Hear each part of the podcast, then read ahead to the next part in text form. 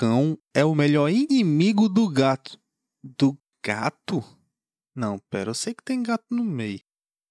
É quem não tem gato morde o, o cão. Não, é quem. É cão que ladra não mia. Acho que deve ser isso, né? Que gato. Assim, não é exatamente isso, não. Mas se você prestar atenção, vai dar para perceber que a ideia é essa. Acho que deu para entender, né? E é com esse icônico ditado do super-herói mais astucioso que existiu que iniciamos mais um leitor avulso. Leitores, aspirantes a leitores e simpatizantes da literatura, sejam todos bem-vindos. Pessoal, eu não sei se vocês estão acompanhando aí o que vem acontecendo nas redes sociais, mas infelizmente a patrulha do cancelamento fez mais uma vítima com um cancelamento absurdo. A vítima da vez foi Latinha, um cachorrinho que havia viralizado após ajudar seu dono a coletar material para reciclagem. O vídeo do vira-lata latinha que latinha enquanto catava latinhas viralizou da noite pro dia, e várias empresas apareceram querendo ele como o cachorro propaganda. Ele já estava começando a gravar os comerciais quando paparazzis filmaram ele cagando na calçada no meio da rua. Logo choveram várias ameaças em suas redes sociais e fizeram pressão sobre as empresas que estavam contratando ele. As empresas, com medo do cancelamento, acabaram cancelando os contratos. Seu dono se explicou dizendo que estava levando um saquinho e que havia coletado as fezes ainda quentes, mas infelizmente o estrago já estava feito. As pessoas por trás do linchamento virtual alegaram estar lutando pelos direitos dos garis, pois era uma humilhação muito grande eles terem que coletar fezes no meio da rua. Além do mais, disseram que o canino teria que pagar pelo estrago feito ao patrimônio público. Até o momento, nenhum gari se pronunciou. Pessoal, quando eu vi essa notícia aí desse cancelamento, sei não, viu? Eu já tô assim cansado, até enojado com esse tipo de cancelamento covarde e estúpido. Mas infelizmente, o anonimato combinado com a facilidade de comunicação em massa tornam as redes sociais um ambiente muito propício para esse tipo de prática. E com base nisso, eu lhe pergunto: você imagina esse tipo de prática sendo possível sem a existência das redes sociais? Pelo menos eu, quando fui pensar a respeito, eu imaginei a trabalheira que seria reunir o contato de várias pessoas, combinar para ir para um chat, um bate-papo para se mobilizar para fazer alguma coisa eu imaginei que seria assim praticamente inviável de tão trabalhoso. Mas e se eu lhe disser que há aproximadamente 68 anos atrás, quando sequer haviam computadores nos lares, um escritor genial chamado Ray Bradbury já havia antecipado esse tipo de fenômeno? Em sua obra intitulada Fahrenheit 451, o escritor prevê esta e outras doenças que assolam a nossa sociedade moderna. E como você deve ter visto pelo título, é sobre essa obra que falaremos hoje. Irei agora fazer um breve resumo da obra sem spoilers, focando na ambientação da trama. Em seguida, já com spoilers, irei falar de toda a obra, começo, meio e fim, fazendo pausas para eventuais comentários. Mas antes, um breve parênteses. Há uns anos atrás, numa conversa sobre livros, eu falei para um amigo que eu gostava da temática de distopias. Ele então me disse para ler o livro Fahrenheit 451. E hoje eu estou vindo aqui agradecer pela indicação. Renato, muito obrigado. Valeu, cara. Em um futuro fictício, as únicas coisas que interessam à sociedade, além do trabalho, são o prazer imediato e inconsequente e a felicidade, seja ela real ou ilusória. Pensar e questionar passaram a ser hábitos mal vistos pela sociedade, pelo seu potencial de trazer preocupações e fazer as pessoas perceberem que não são tão felizes assim. Não demorou para que os livros fossem vistos como uma ameaça, e para combater esta ameaça, o ofício de bombeiros foi reformulado. No lugar de protegerem vidas combatendo os danos causados pelo fogo, agora eles defendiam os interesses da sociedade usando o fogo para causar a destruição da ameaça. qualquer cidadão de bem que descobrir uma coleção ilegal de livros não só pode, como deve acionar os bombeiros, e eles irão se encarregar de destruir a ameaça. Afinal de contas, um livro é uma arma carregada na casa do vizinho. E é nesse contexto que acompanhamos a jornada de Guy Montag, um bombeiro que, após vários anos no ofício, começa a se questionar sobre o que teria de tão interessante nesses livros, a ponto de várias pessoas arriscarem perder tudo para protegê-los. Atenção, senhores passageiros, com destino a Fahrenheit 451. Antes de embarcarem no trem pneumático, certifiquem-se de já ter lido a obra, ou de não se importarem com spoilers. Quanto aos demais, sugerimos a remarcação da passagem para a data posterior ao término da leitura. Ressaltamos que não deverão ser cobradas taxas, e que se o atendente quiser dar uma de sabida e inventar de cobrar por fora, podem falar comigo que eu desenrolo para vocês. Nós do Leitor Avulso lhes desejamos uma ótima viagem. Era mais um dia normal no trabalho de Guy Montag. Receberam a denúncia e localizaram os livros. Ele bombeou o querosene e tocaram fogo. Enquanto recuava, ele recuou com um brilho no olhar, não conseguindo conter o sorriso de satisfação ao ver o fogo destruindo tudo. No quartel dos bombeiros, enquanto ele trocava de roupa, olhou no espelho e percebeu que aquele sorriso ainda estava grudado em seu rosto. Pessoal, eu vou lhes dizer, eu mesmo já senti esse fascínio. Inclusive, eu fui vítima dele. Quando eu era menino, eu me juntava com o filho dos vizinhos pra gente ir queimar lixo. A gente juntava o lixo das duas casas e ia queimar no corredorzinho que ficava entre elas. Aí a gente ficava hipnotizado pela chama, vendo ela queimando tecido, papel, fosse o que a gente encontrasse lá. Quando fui lá pela terceira, quarta vez, eu tive a brilhante ideia de pegar um tubo daqueles rolos de tecido na confecção da mãe e levei para lá, tubozinho vazio. Aí eu, a gente acendeu o fogo, subiu aquela fumaça veia preta, fedorenta, botei o tubo em cima e aí funcionou igual uma chaminé. Aí eu percebi que quanto mais eu descia, mais a fumaça saía concentrada em cima. Aí eu fui descendo, descendo até que encostou no fogo. Quando eu subi, veio um pedaço de plástico aceso no, grudado no tubo. Aí eu tava preocupado que eu não queria que o tubo queimasse porque eu ia usar de novo em outras vezes. Aí qual foi a ideia de gênio? O gênio aqui, ó, deu uma sacudida nele para descolar o plástico. Voou um pedaço aceso na minha coxa. Voou uma parte no pé do Judá. Desculpa aí. Acho que tá um pouquinho atrasado, mas foi sem querer, foi mal. Aí eu me lembro ainda, até hoje eu me lembro do plástico aceso na minha coxa e meu desespero, dando as mãozadas nele até que ele se apagou. Eu queimei um pouco a mão, e quando eu puxei o plástico ficou só aquele sabãozinho de coco por baixo. A delícia. Inclusive, Judas, se tu estiver ouvindo aí e puder, deixa nos comentários do YouTube ou então no Insta se tu ficou com a cicatriz no pé. Para quem tiver ficado curioso, no YouTube eu vou deixar nesse trecho uma imagem para vocês verem como ficou a cicatriz na minha coxa. Voltando à história, o trem seguia para o seu destino em seu tubo gigante de vácuo. Quando ele parou, as portas se abriram com um sopro de ar quente e Montag seguiu caminhando para casa. Ao dobrar uma das esquinas, ele percebeu uma bela jovem que estava sob a luz de um poste e parecia estar olhando os próprios pés enquanto caminhava. Ela percebeu a sua presença e deu sinal de que ia fugir, mas então fincou o pé no chão e o encarou. Ah, você deve ser a nova vizinha, disse ele ao se aproximar. E o senhor deve ser o bombeiro, disse ela um pouco acuada. É o cheiro do querosene, né? É, ele é meio forte. É, eu sei, a minha mulher vive reclamando, mas eu nem sinto mais, disse ele. Clarice, prazer, disse a jovem estendendo a mão. E eu sou Montag, e o prazer é todo meu, disse o bombeiro e os dois se cumprimentaram. Posso acompanhar o senhor até em casa? Sim, claro, vamos.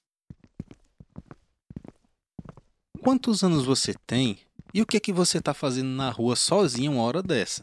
Perguntou Montag após uns instantes de caminhada. Viu que a jovem não respondeu de imediato. Ela pareceu pensar um pouco antes de falar. Ah, eu tenho 17 anos e sou doida. Meu tio disse para responder isso. E após mais alguns instantes, foi a vez de Clarice falar. Sabe, até que eu não tenho medo do senhor. E por que você deveria ter medo de mim? Perguntou Montag surpreso. Ah, muita gente tem medo dos bombeiros, mas olhando assim o senhor parece só uma pessoa normal.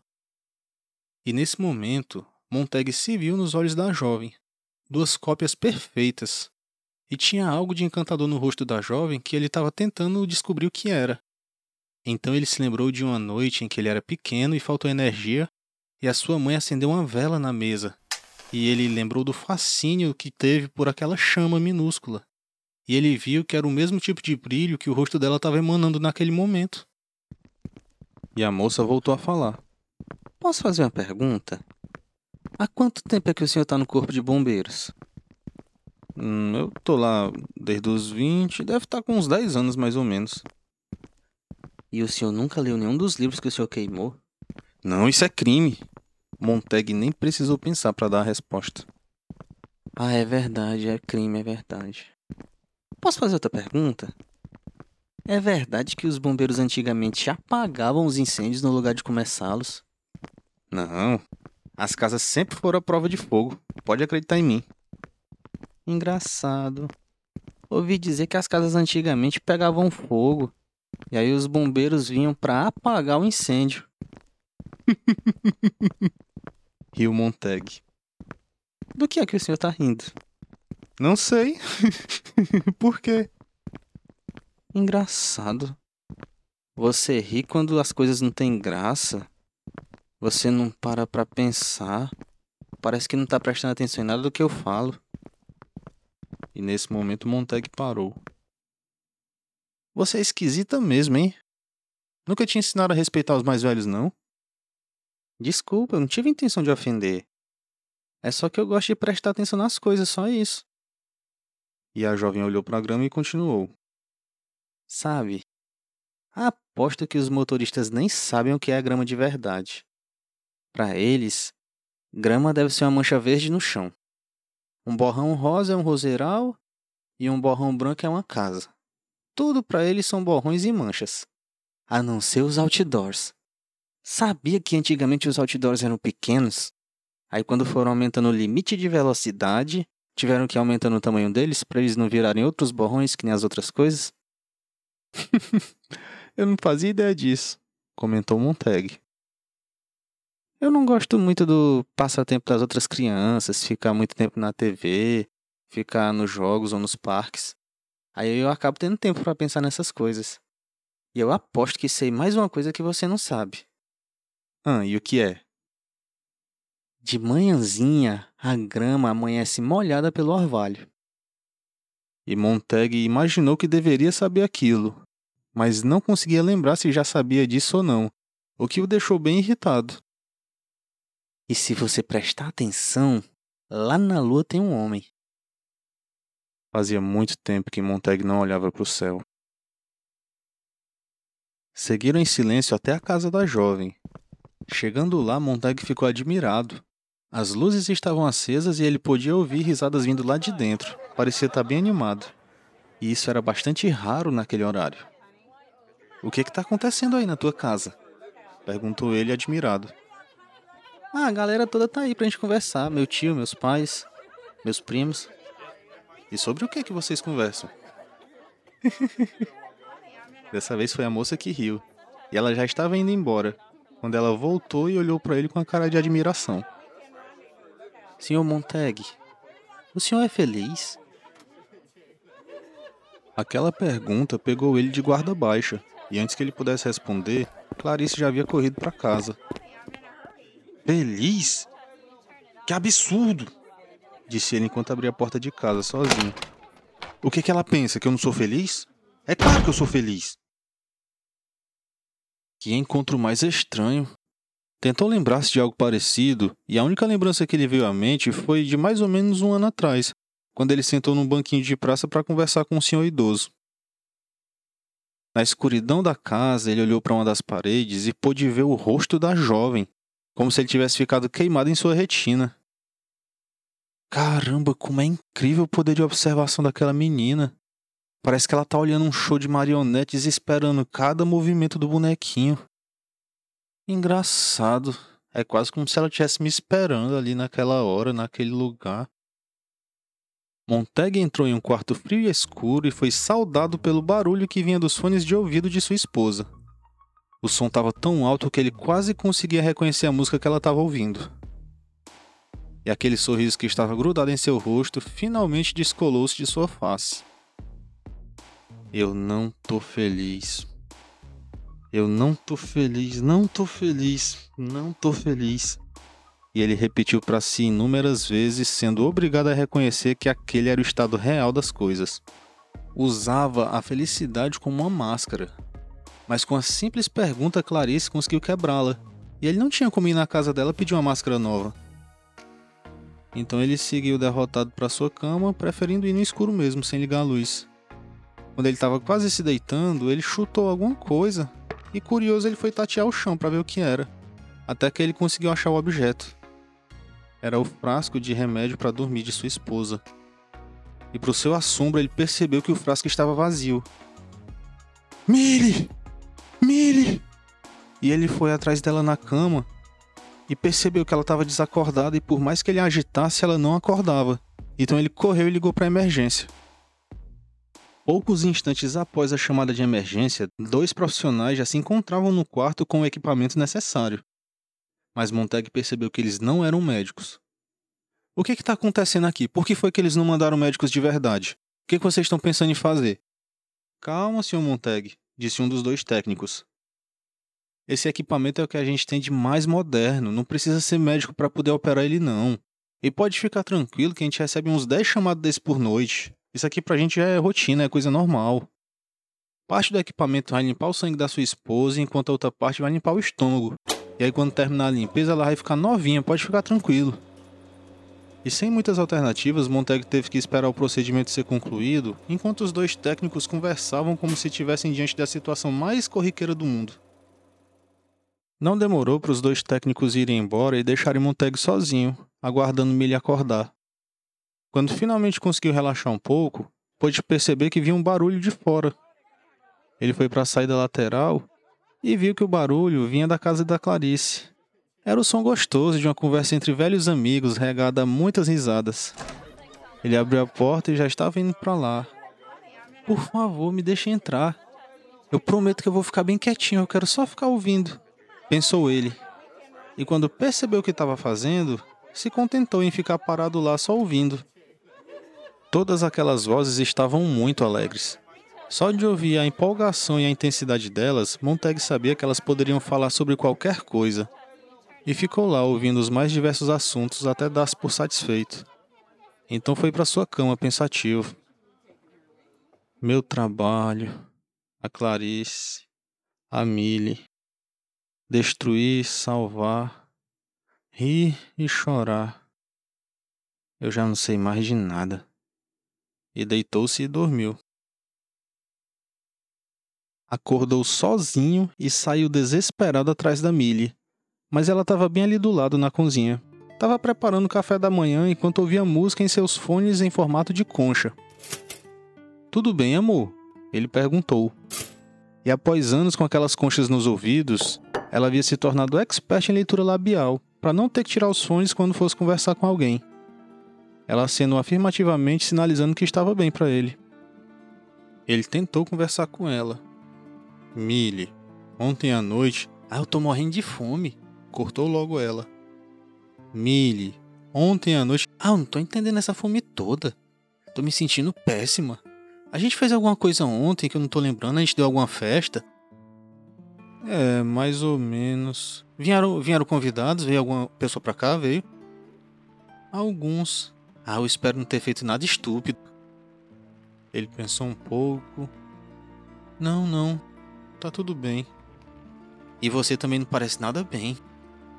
Tá com a cara meio esquisita. Mildred percebeu que ele estava bem sério. Olha só, pois não é que ele tá pensando. Quem diria, hein? Millie, eu quero falar contigo.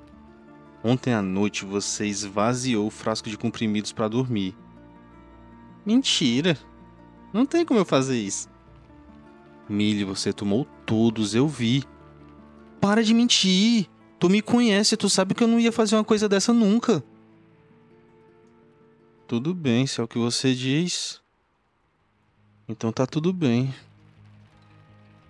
Emílio voltou a ler em voz alta tá os papéis aqui. que segurava. Eu jurava que tu tinha ido pro shopping, acredita? O que é isso aí que você tá olhando, toda empolgada?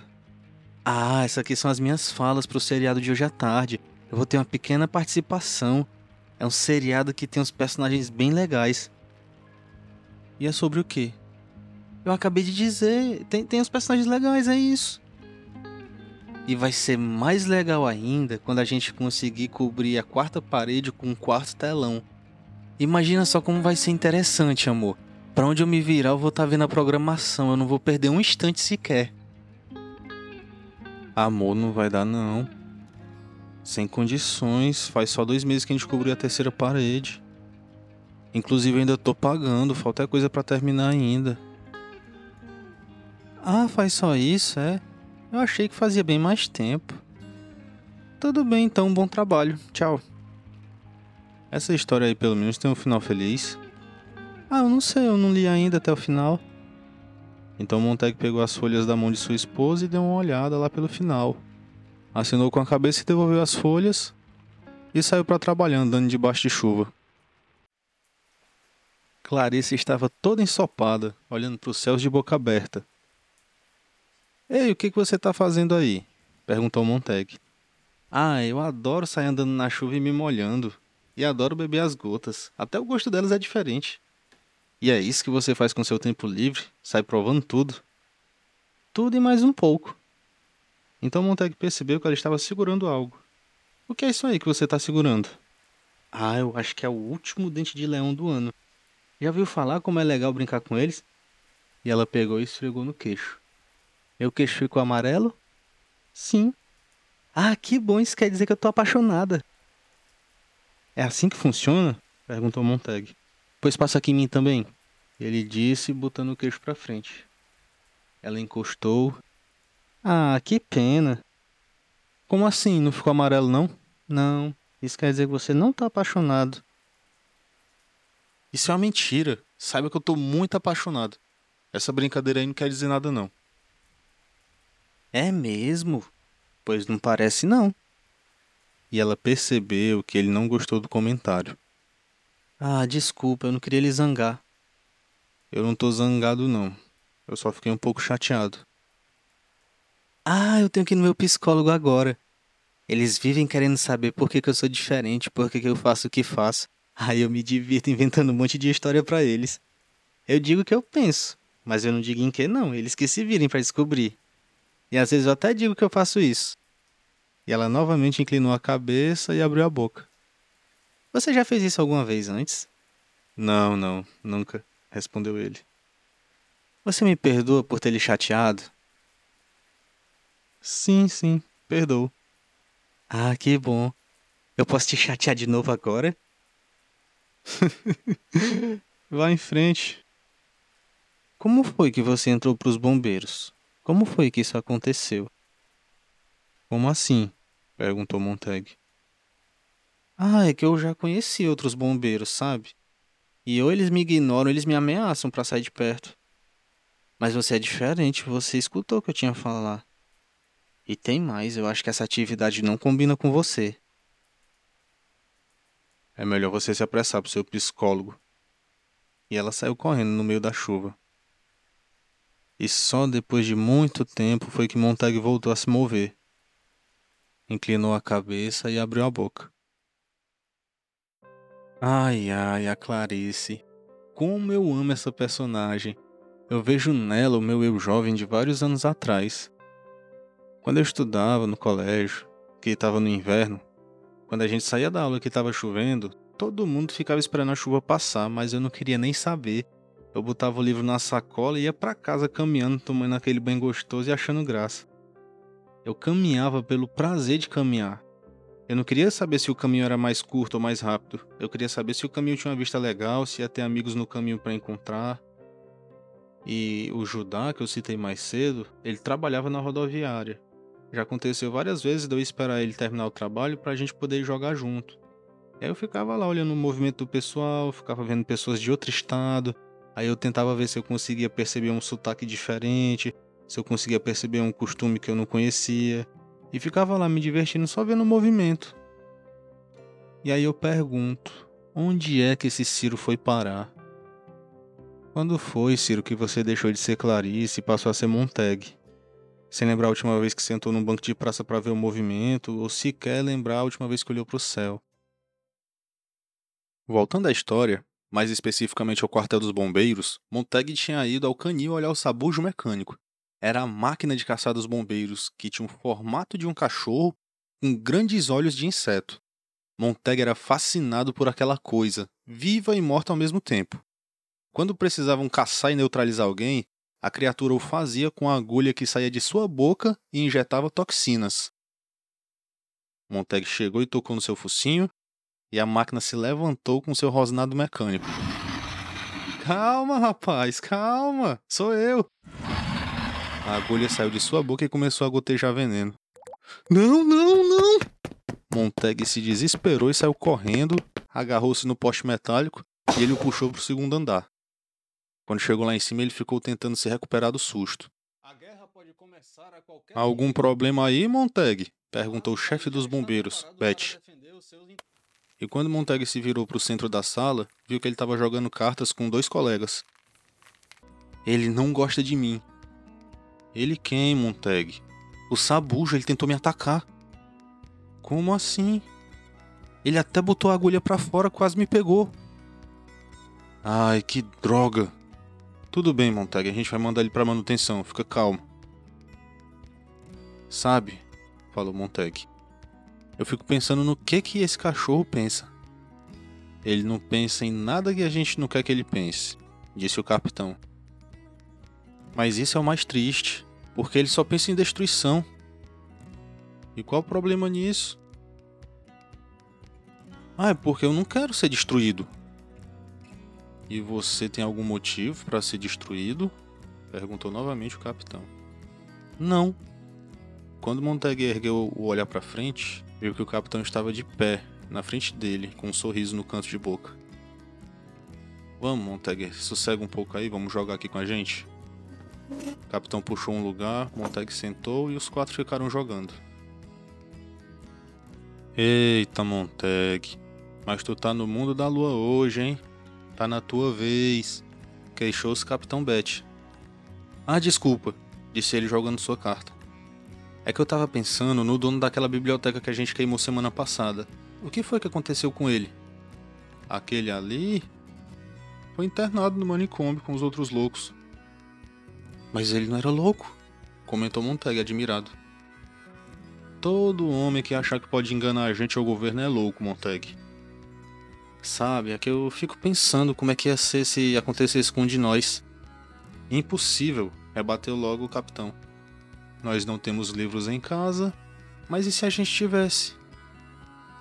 Você tem algum livro em casa? Não, não, respondeu lembrando-se da grade de ventilação em sua casa. Não, capitão. Só estava pensando alto. E na tentativa de mudar de assunto, ele continuou. Será se foi sempre assim? Digo, os bombeiros sempre queimaram as coisas? Será se não houve um tempo em que. Houve um tempo Cortou logo o capitão. Que papo é esse de houve um tempo, Montag? Montag, seu estúpido. Você tá chamando muita atenção. Censurou a si mesmo em pensamento. O que eu quero dizer. E quando Montag abriu a boca, era como se Clarice estivesse fazendo a pergunta por ele. Será se antes das casas se tornarem a prova de fogo, os bombeiros não ajudavam a combater os incêndios no lugar de causá-los? Essa é boa. Riu um de seus colegas enquanto o outro falou. Quando Benjamin Franklin fundou o Corpo de Bombeiros, todas as casas já eram a prova de fogo. E você já devia saber disso aí, Montag. Isso aí tá no nosso manual. E Montag ficou sem saber o que responder enquanto seus três colegas o encaravam firmemente. E soou o alarme de incêndio. Quando o caminhão já estava de saída, Beth olhou para Montag e perguntou: Montag, cadê teu capacete, hein?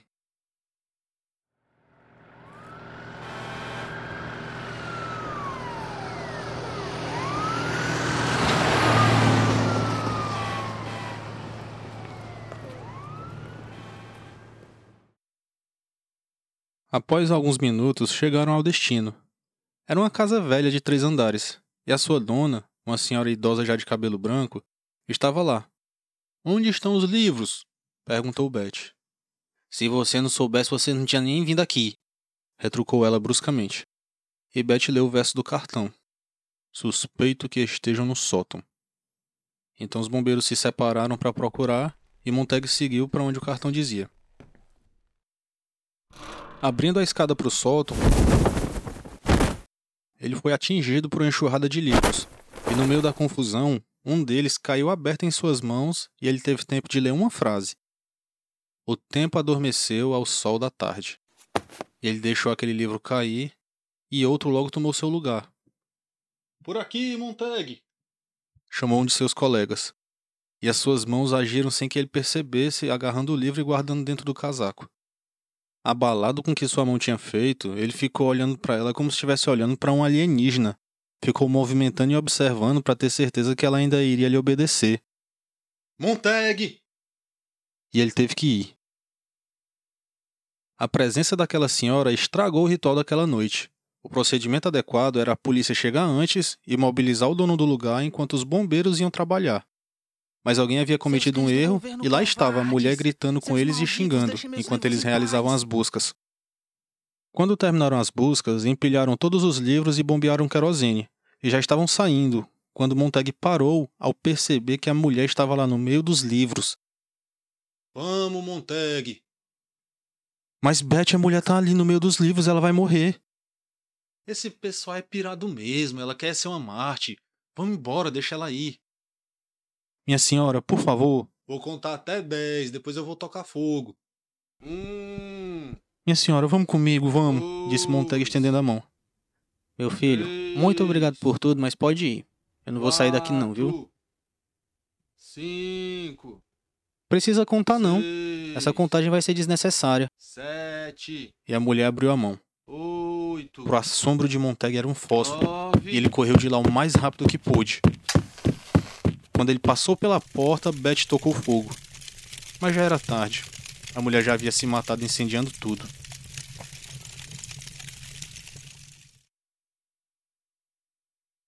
Quem é? Perguntou Milha atrás da porta. Quem você acha que é uma hora dessa? E ela abriu a porta e Montag entrou. E ele ficou lá, parado no meio do quarto, olhando para as paredes. Millie foi para a cama e olhou para ele. Não fica aí em pé a noite toda, não, vai deitar. E assim ele fez, mas tendo cuidado de guardar o livro embaixo do travesseiro antes de dormir. O bombeiro acordou de madrugada de um sono agitado e viu que Millie estava acordada. Ele chegou perto dela e puxou uma das conchas para poder conversar. Millie, você lembra quando foi que a gente se conheceu? Deixa eu pensar. Engraçado, eu não lembro, ó. Millie, tu tem certeza que não lembra? Ai, o que é que importa? Eu acabei de dizer que não lembro. Millie, mas tem que lembrar. Faz só 10 anos que a gente tá junto e tu não lembra quando foi que a gente se conheceu. A gente tem que lembrar. Percebendo o quão Montag estava alterado, Millie segurou sua mão e o levou para o salão. Posicionou ele bem no meio e ligou as três TVs no máximo.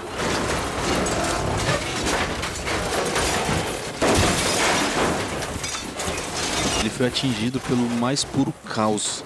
Sentiu como se estivesse dentro de uma tempestade. Não conseguia entender nada. Seu corpo vibrava de tão alto que o barulho estava. E ele sequer conseguia raciocinar. Quando as coisas finalmente se acalmaram, Montag estava tão desnorteado que ele nem lembrava mais do motivo daquilo tudo e achou melhor voltar para a cama. No caminho, ele pensou triste.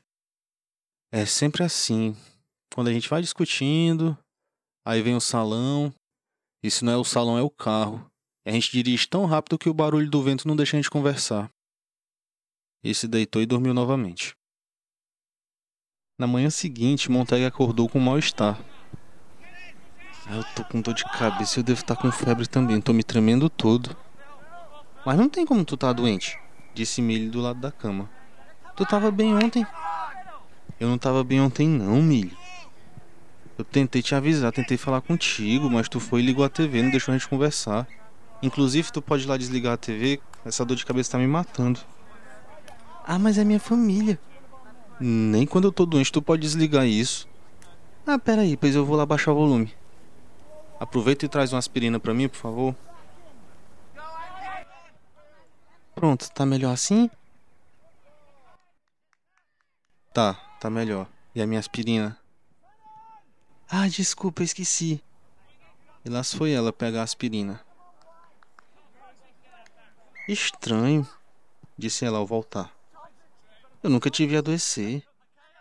Pois é, só que agora eu adoeci. Ele olhou para ela e viu que ela estava segurando um copo com água. E a aspirina?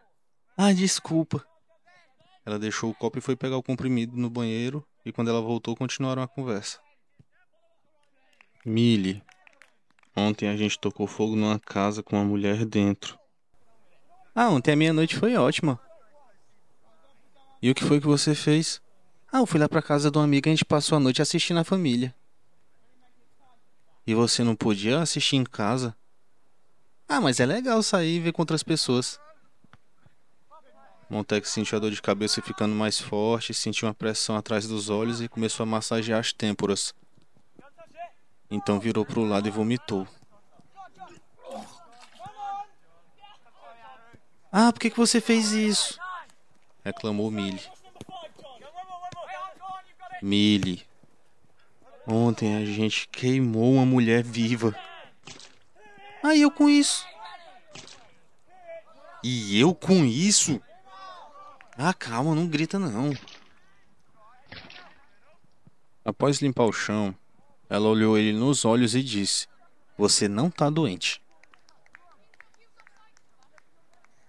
Millie, o que, que você ia achar se eu. Se eu desse um tempo no trabalho, hein? Se eu passasse uns dias sem ir? Você quer abrir mão de tudo. Só porque uma louca se meteu lá no meio quando você foi queimar os livros. Ela nem devia ter aqueles livros. Mas, Millie, você não viu, Millie, você não viu. Se você tivesse visto. Ela pra mim não é nada. E quer saber? Eu odeio ela. Por causa dela, você tá aí todo alterado, todo doido, querendo até sair do trabalho. Mas, Millie, ninguém se mata assim de graça. Deve ter alguma coisa de muito preciosa naqueles livros para a pessoa preferir morrer com eles queimada numa casa. Ela era fraca das ideias. Millie, ela não era fraca das ideias. Ela era tão lúcida quanto nós dois ou até mais. A campainha tocou e Mildred foi olhar quem era. Ah, agora tu conseguiu. Diz aí quem é que tá lá. Quem? Beth. Beth? E ele sentiu o estômago revirando. Como assim, Beth? Beth, meu chefe? É, ele tá lá. Por favor, diz pra ele que eu tô doente. Ah, diga você. E ela foi e abriu a porta. Silencia a família, disse Beth ao entrar e Millie correu para obedecer. Vim dar uma olhada no doente. Como é que você sabia? perguntou Montag surpreso. Todo bombeiro passa por isso, cedo ou tarde, Montag. Mas o que aconteceu ontem foi uma tragédia. A polícia sempre deve passar antes para pegar os criminosos, mas por causa de algum erro ontem não passou. Beth fez uma pausa para se sentar e acender um cachimbo e continuou. Hoje só os chefes dos bombeiros se lembram, mas eu vou lhe dizer.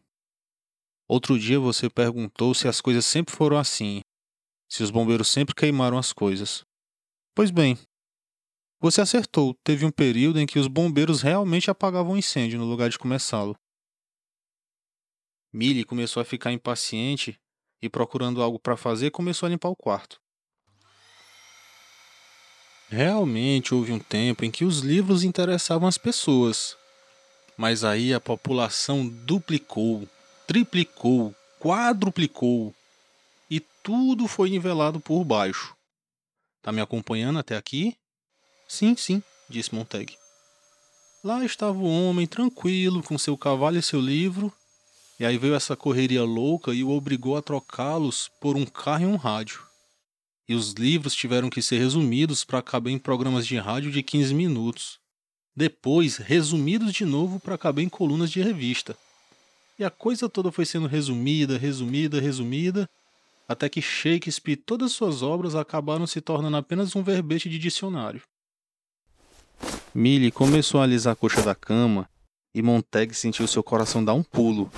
E sentiu outro pulo ainda mais forte quando ela tocou no travesseiro. Enquanto isso, Beth continuava com seu discurso tranquilamente. A escolaridade então é abreviada, a disciplina é relaxada, filosofia, história e línguas são abolidas, e a gramática e a ortografia, no fim, são praticamente ignoradas. E a vida é assim, Montag, a vida é imediata. O emprego é o que importa e o prazer está por toda parte depois do trabalho. Por que aprender alguma coisa além de apertar botões, porcas e parafusos? Eu até peço desculpa a vocês agora por estar tá parando a história nessa parte, mas é que eu vou ter que falar sobre essa pergunta do Beth. Sobre essa pergunta que me assombrou durante tanto tempo.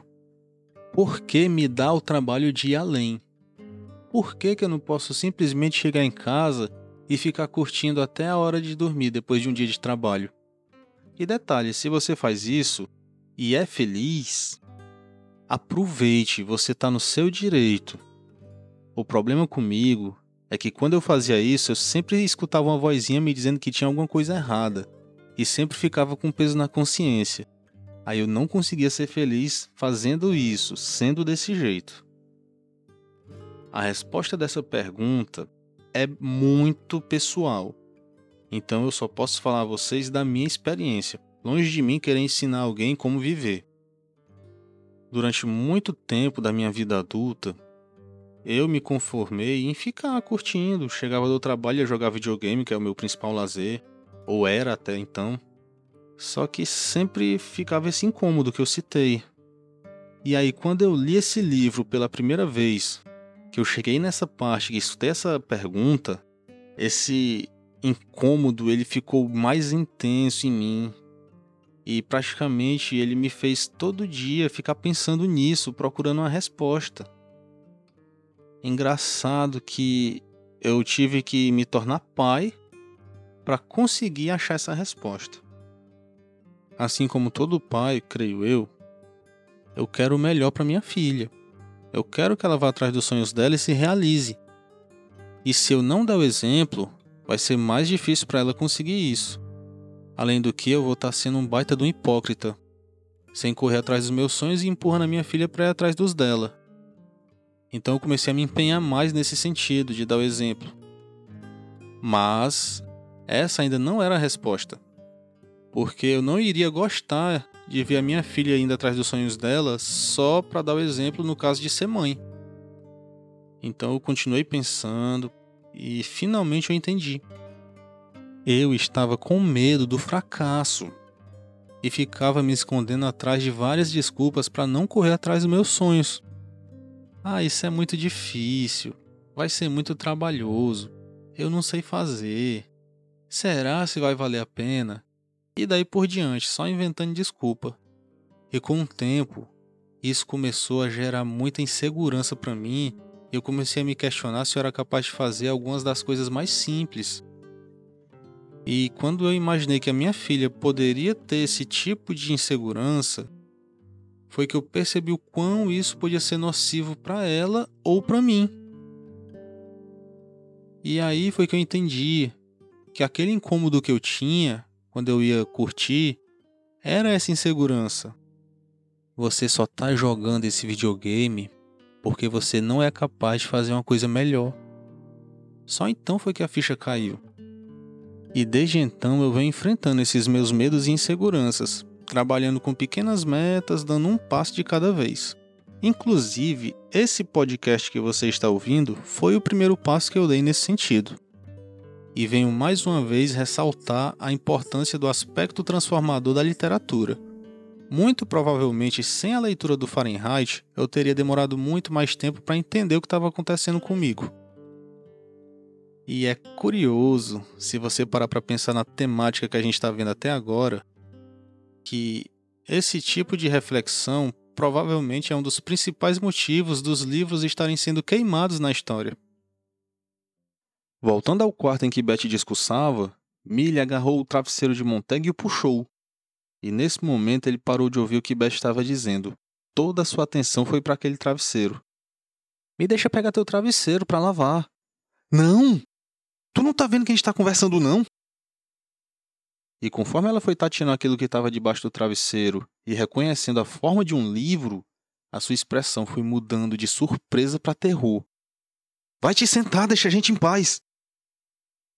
Beth, nesse momento, arregalou o olho, mas fingiu que nada tinha acontecido e continuou falando. E Millie saiu do quarto batendo na porta com força. Poucos instantes depois, eles ouviram a família dela falando baixinho.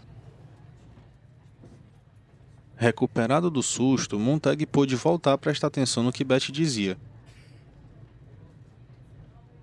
E somado a isso, passamos a temer as nossas minorias. Não pise nos calos dos amantes dos animais, ou dos ciclistas, ou dos imigrantes, ou dos médicos, ou dos mormons, ou dos chefes. Não pise no calo de ninguém. Todas as minorias, até mesmo as menores das menores, querem aparecer bem na foto, Montag. Sempre. E os escritores que tiverem más intenções que guardem as suas máquinas. E foi o que aconteceu e as revistas viraram a mistura insossa e os livros viraram água de lavagem. Não admira que eles tenham parado de ser vendidos. Ah, mas a população sabia o que queria. Deixaram continuar as revistas em quadrinho e as revistas de sexo em 3D, é claro. Tá vendo, Montag? Não foi com o governo que isso começou.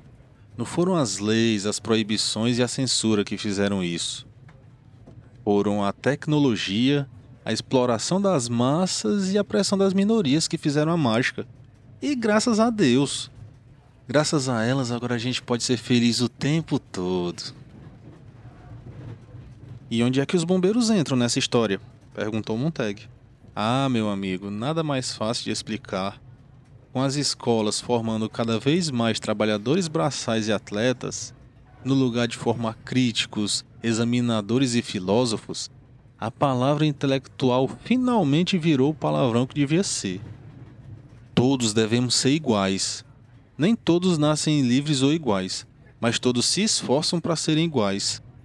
Todos os homens, cada um à imagem do seu semelhante, e assim fica todo mundo feliz, sem ter uma montanha para os diminuir com a qual se comparar. Um livro é uma arma carregada na casa do seu vizinho. E sendo assim, quando as casas se tornaram a prova de fogo, e você estava certo quanto a isso, os bombeiros que tinham perdido a sua utilidade receberam essa nova missão: proteger a nossa paz de espírito e eliminar o nosso compreensível e legítimo sentimento de inferioridade. Censores, juízes e carrascos oficiais. Eis a nossa função, Montag. A minha e a sua. Pergunte a si mesmo o que mais queremos nessa nação. Queremos ser felizes, não é verdade? Se você não quer que um homem construa uma casa, esconda dele as tábuas e as ferramentas. Se você não quer que um homem seja politicamente infeliz, mostre só um lado a ele. Ou melhor, mostre lado nenhum. Se o governo rouba, é incompetente e cobra muitos impostos, melhor ele ser isso do que a população se preocupar com isso. Hoje em dia, meu caro Montag, qualquer homem que consiga montar e desmontar um telão de TV, e a maioria consegue, é muito mais feliz do que aquele homem que pega sua régua e tenta medir e comparar o universo, que não será medido e comparado sem que o homem se sinta bestial e solitário. E acredite em mim, eu sei disso porque eu já tentei. E sabe o que, que eu digo para isso tudo? Pro inferno. Que venham as drogas e o sexo. A peça não presta, o filme é ruim. Me dê um estimulante e bote o volume no máximo, que eu vou achar que a reação é minha quando começar a tremer. Não me importo. Tudo que eu quero é um passatempo sólido. Bem, eu tenho que ir e a aula acabou. Montag, não deixa a filosofia melancólica engolir o mundo. Eu acho que você não percebe a sua importância ou a nossa para manter o mundo feliz. Os dois foram para a saída e quando já estava na porta, Beth virou-se para Montag. Ah, eu esqueci de dizer. Pelo menos uma vez na carreira, todo bombeiro sente a curiosidade para saber o que está escrito nos livros. Eu mesmo já li alguns. E digo uma coisa: não há nada, nada que vale a pena neles. Capitão, disse Montag, e se o bombeiro por acaso pegar um livro sem querer? Ah, esse é um erro comum. A gente deixa que ele fique com o livro por 24 horas e traga pra gente queimar. E se ele não trouxer, a gente vem queimar por ele. Ah, tá certo. E então? Posso contar com você no turno de hoje à noite? Não sei. Como é? É. Acho que sim, acho que sim, sim. Montag, se você não for hoje à noite, com certeza a gente vai sentir sua falta. Melhore e fique bem. E o capitão deu as costas e saiu. O bombeiro foi então falar com a sua esposa que estava no salão. É só um passo entre eu não ir trabalhar hoje e não ir trabalhar nunca mais. Mas você vai trabalhar hoje à noite, né? Perguntou ela, ansiosa. Ainda não sei. Pois vai pegar o carro. Não. Dessa vez não. Eu quero ficar sós com meus pensamentos. Você ouviu o Beth? Viu o que ele estava falando? Ele tem as respostas para tudo. Realmente, a felicidade é muito importante, que nem ele disse. Mas durante todo o discurso dele eu só conseguia pensar que eu não tô feliz. Pois eu tô. E eu me orgulho muito disso, disse sua esposa. Eu tô tão irritado e tão infeliz e eu não faço ideia do motivo. Eu acho que eu deixei passar um monte de coisa, mas eu não sei dizer o que foi. Eu tô tão frustrado que eu acho que eu poderia até começar a ler livros. Mas aí você ia ser preso, né, amor? Millie, essa casa é tanto sua quanto minha, e eu acho que você tem o direito de saber. Já faz um tempo que eu tô escondendo uma coisa aqui, e eu quero que você veja agora. Eu não sei porque que eu fiz isso, mas eu fiz. Ele levou a cadeira pro corredor, subiu nela e abriu a grade de ventilação.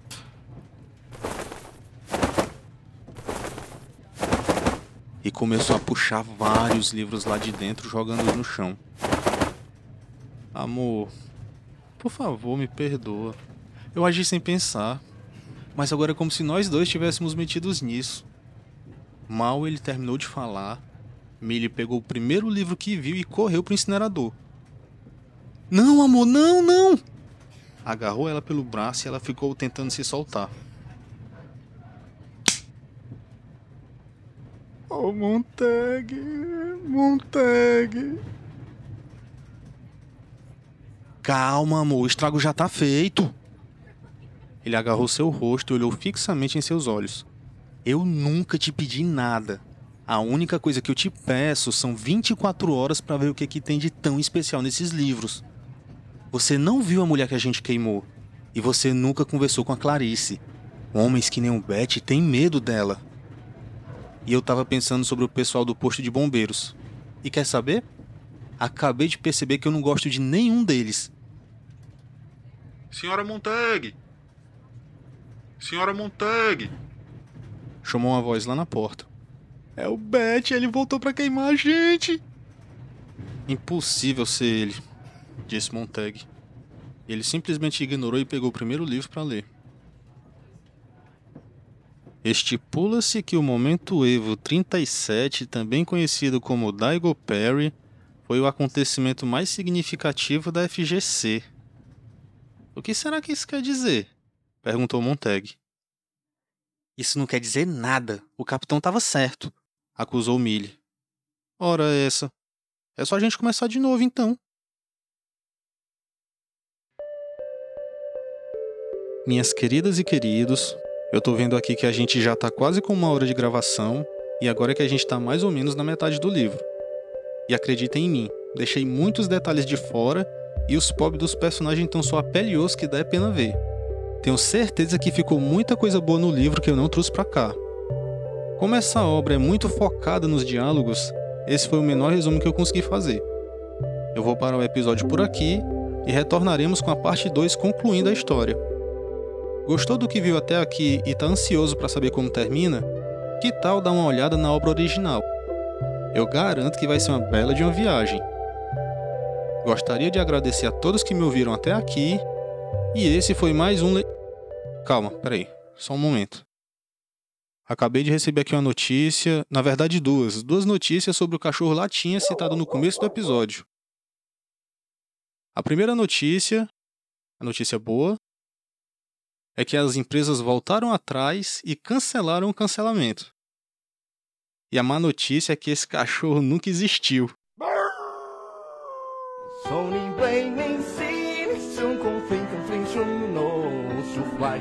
Places and